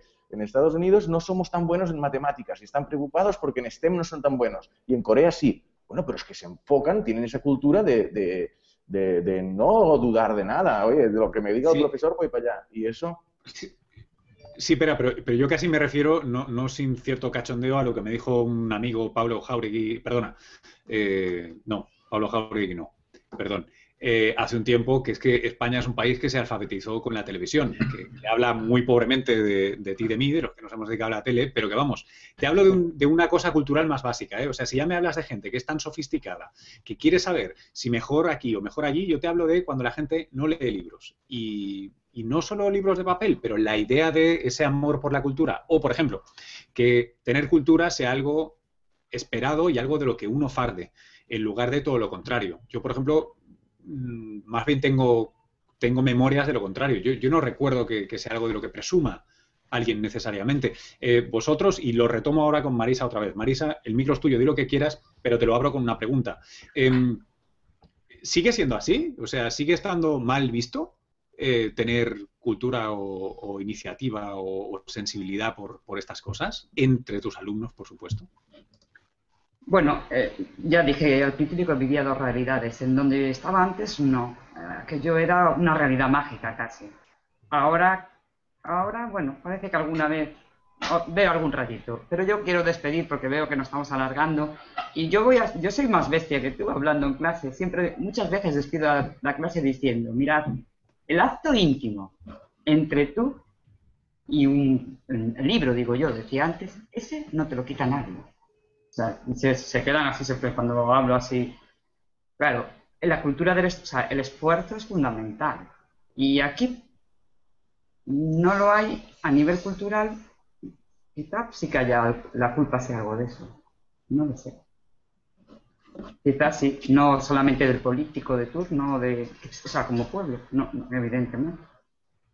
Sí que no, porque a mí me, bueno, me estoy enrollando. A mí me encanta y disfruto y yo veo que muchos alumnos también lo hacen, sobre todo donde antes. Pero como mínimo, a, nivel de ser inteligente, de, de, pura economía, nada más. Aunque fuera por eso, nada más. Y ya me despido. Bueno, pues muchas gracias, Marisa. me despido por no hablar más porque veo que nos estamos, que, nos estamos alargando. Yo no tengo prisa ninguna, ¿eh? Bueno, eh, sí, disculpad, vamos por 90 minutos, pero vamos, esto, esto está muy interesante. Yo no quisiera colgar, antes de, antes de escuchar, si puedo permitirme este lujo personal, eh, los comentarios de, vosotros dos, de, Javier y Juan Carlos, sobre, sobre esto. No es que os quiera meter en camisa once varas, pero me gustaría saber si en, vuestro tiempo en esto, desde dos perspectivas tan dispares, em, ¿Lo habéis encontrado? ¿Os, resuena? ¿O hay algún eco en, esto que decía, esto tan, tan clásico? ¿O, no? ¿O hay, como dicen aquí, I'm full of shit? Y, esto, esto no es verdad. Javier. A, ver, yo leerlo lo he leído. Perdón, Juan Carlos. Eh, no, lo, he vivido. Es decir, yo siempre he vivido en la, cultura, primero en la, en la, quiteña y ahora en la madrileña. Y por lo tanto no, no, he vivido las otras culturas, como por ejemplo es tu caso, el de o el de pera. Obviamente lo he leído. Pero creo que hay un punto que creo que es clave, que es el apasionar por la lectura. Creo que dicho, como lo decías tú antes, porque leer la Biblia o, leer lo que sea, es decir, ahora mismo, lo decía hace, hace poco Mariano, Martín Gordillo en una entrevista, los chicos escriben más que nunca, por medios, escriben por todos los medios. Nunca han escrito tanto los chicos, por, por WhatsApp, por antes SMS. Eh, yo no creo que deben llegar al mail, eso, eso lo veo difícil.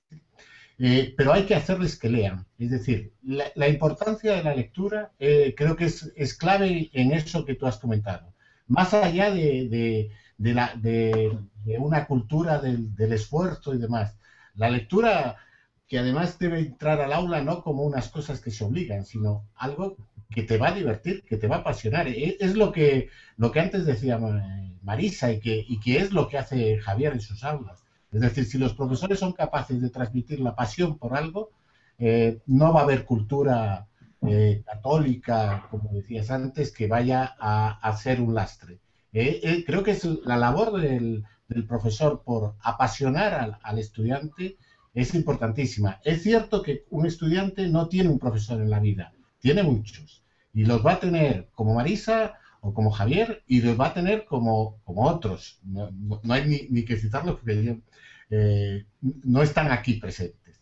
Y, estoy seguro que ninguno de ellos nos está viendo. Todo el que nos está viendo ahora que es profesor se parece más a Javier o se parece a Marisa. Y estoy seguro que ellos en su aula van a, tratan de apasionar a sus muchachos por, por la, y muchachas por la ciencia y por la lectura. Creo que la, clave está en el tema leer. Leer es lo principal. Eh, una vez que se empieza a leer, se empieza a aprender y a disfrutar del aprendizaje. Oye, yo, yo quisiera, quiero hacer un matiz porque veo que antes no lo he dicho. Eh, claro, he dicho protestante catolicismo porque es el ensayo de Weber original, pero hay un, hay un caso que lo desmonta muy fácilmente y que, que se, ha aducido muchas veces y es que tú te vas al sureste asiático, a países como Corea, y además tienes fantástico, ¿no? Corea del Norte, Corea del Sur, para verlo blanco y negro, eh, donde también tienen una cultura de gran jerarquía y no con una tradición de que la cultura sea eh, a nivel del pueblo y todo el mundo lea, tal, tal, tal, y en cuestión de cuatro o cinco décadas le han dado la vuelta al país y se han vuelto una economía innovadora tal cual. Tienen Samsung, que la mitad de los que estemos con esto seguro que tienen uno en el bolsillo. Eh, o sea que no, no, tiene que ver con uno puede ser extremadamente católico y, y o no, y, leer libros y ser un tío educado o una tía educada y, cambiar un país, ¿eh? No, no iba por ahí. Javier, perdóname, me faltas tú. Pues yo voy a lo que tú decías antes. Tú decías, cuando yo era chaval recuerdo esto. Esos chavales que tú recuerdas son los padres de mis alumnos.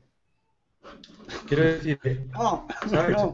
Claro, entonces eso se va retroalimentando. Y esa educación que reciben esos chavales, de esos padres y de esa sociedad, pues es es, esa educación que, no, apuesta por la cultura, ni por el saber, ni por nada de eso. ¿Cómo se soluciona eso? Pues voy a ser súper original con lo que tú has dicho antes, un plan, una escuela pública a largo plazo que se ocupe de la parte central, no de los chavales que sus padres los llevan a la ópera. Sí, a lo mejor les hacen el carnet del atleti y no van a hacer, pero luego también les llevan a la ópera. Sino esa, esa parte central de chavales que viviendo a lo mejor en una ciudad a 10 kilómetros de Madrid, como estoy yo, los chavales nunca han ido a Madrid y nunca han ido al teatro y nunca han ido ahí. ¿Y eso quién les va a llevar? Pues le va a llevar un sistema público a todos, no a cuatro, que los padres estén un poco más despiertos.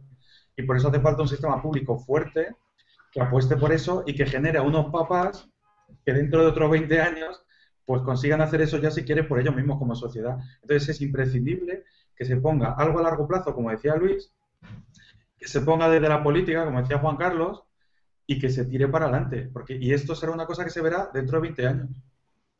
Bueno, pues ojalá, ojalá y te equivoques y, sean 20 meses, pero en fin, no, no, voy a poner todo mi dinero a ese número. Eh, oye, yo creo que tenemos que llegar al final porque son 90 minutos y, luego habrá gente que, que, vamos, que mejor os dejamos con hambre, con un puntito de hambre y así repetimos otro día.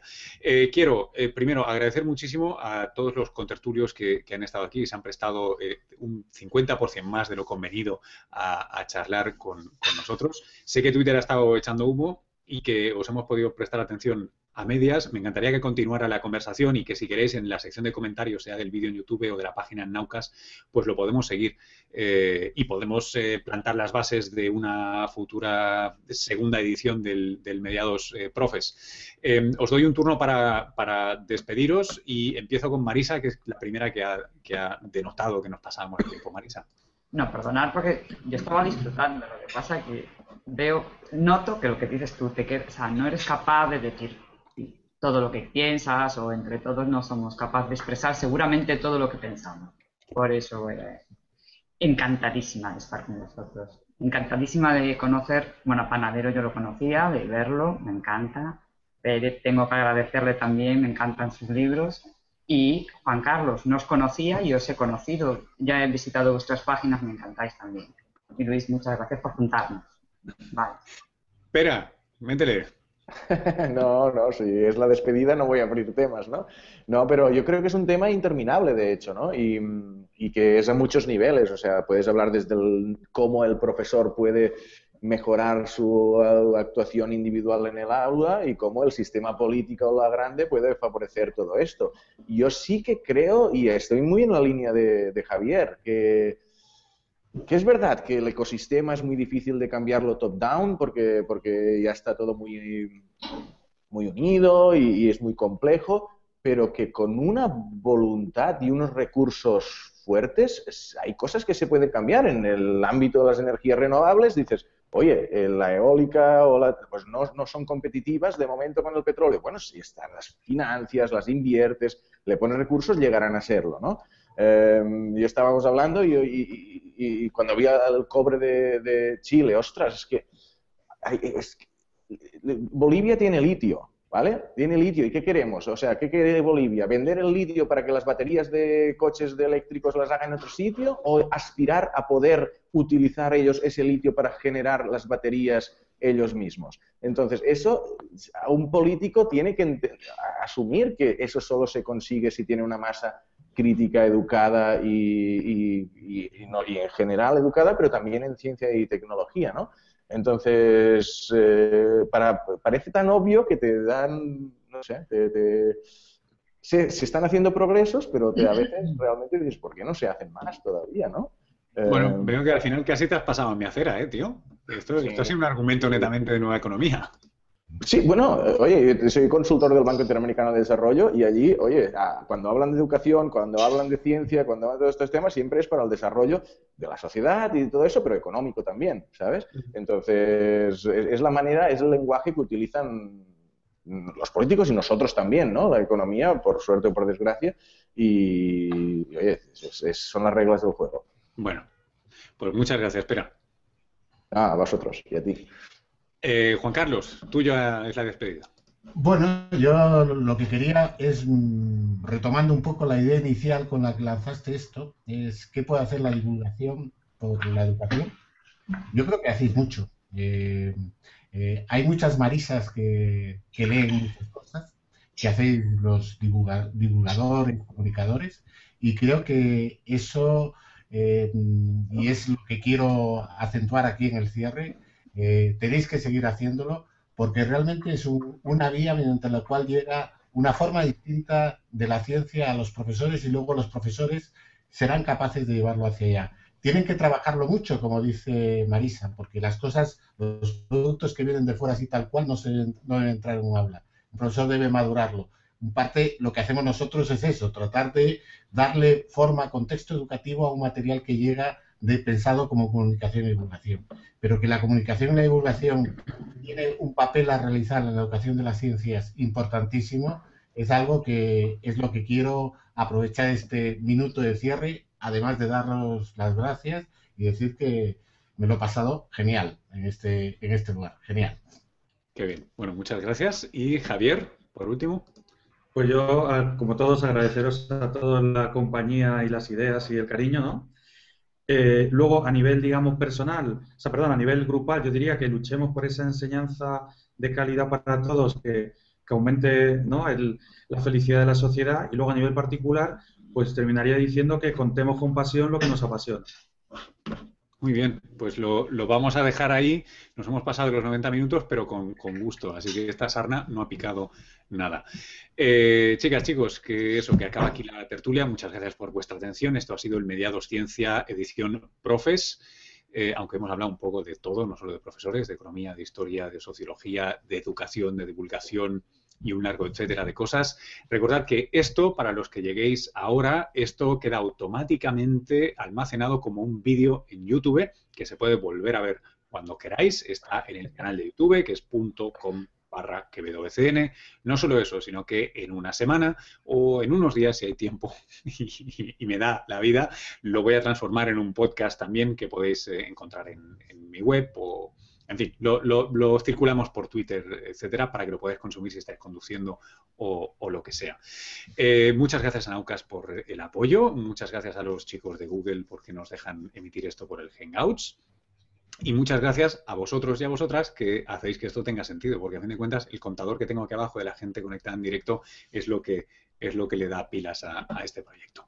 Nada, eh, yo soy Luis Quevedo y me despido desde Nueva York. Hasta la próxima tertulia, que por cierto va a ser de astrobiología. Y tenemos a tres contertulios de primera. Vamos a tener a Ricardo Amils, eh, del INTA, del CSIC, que seguro que lo conocéis a muchos. Vamos a tener a Carlos Briones, eh, famoso tuitero y científico español también. Y vamos a tener a, no sé si lo conoceréis todos eh, también, pero es un, es un, amigo y un científico que vais a ver cómo se va a convertir en alguien muy, muy notable, que es Roberto Sánchez Ojeda. él es de los que trabajaba con el telescopio Kepler para encontrar exoplanetas y ahora está en la costa oeste, en California. esto va a suceder la semana que viene, así que estad eh, atentos a eh, almohadilla M 2 Astrobio. nos vemos en la próxima. Un abrazo. Hasta luego.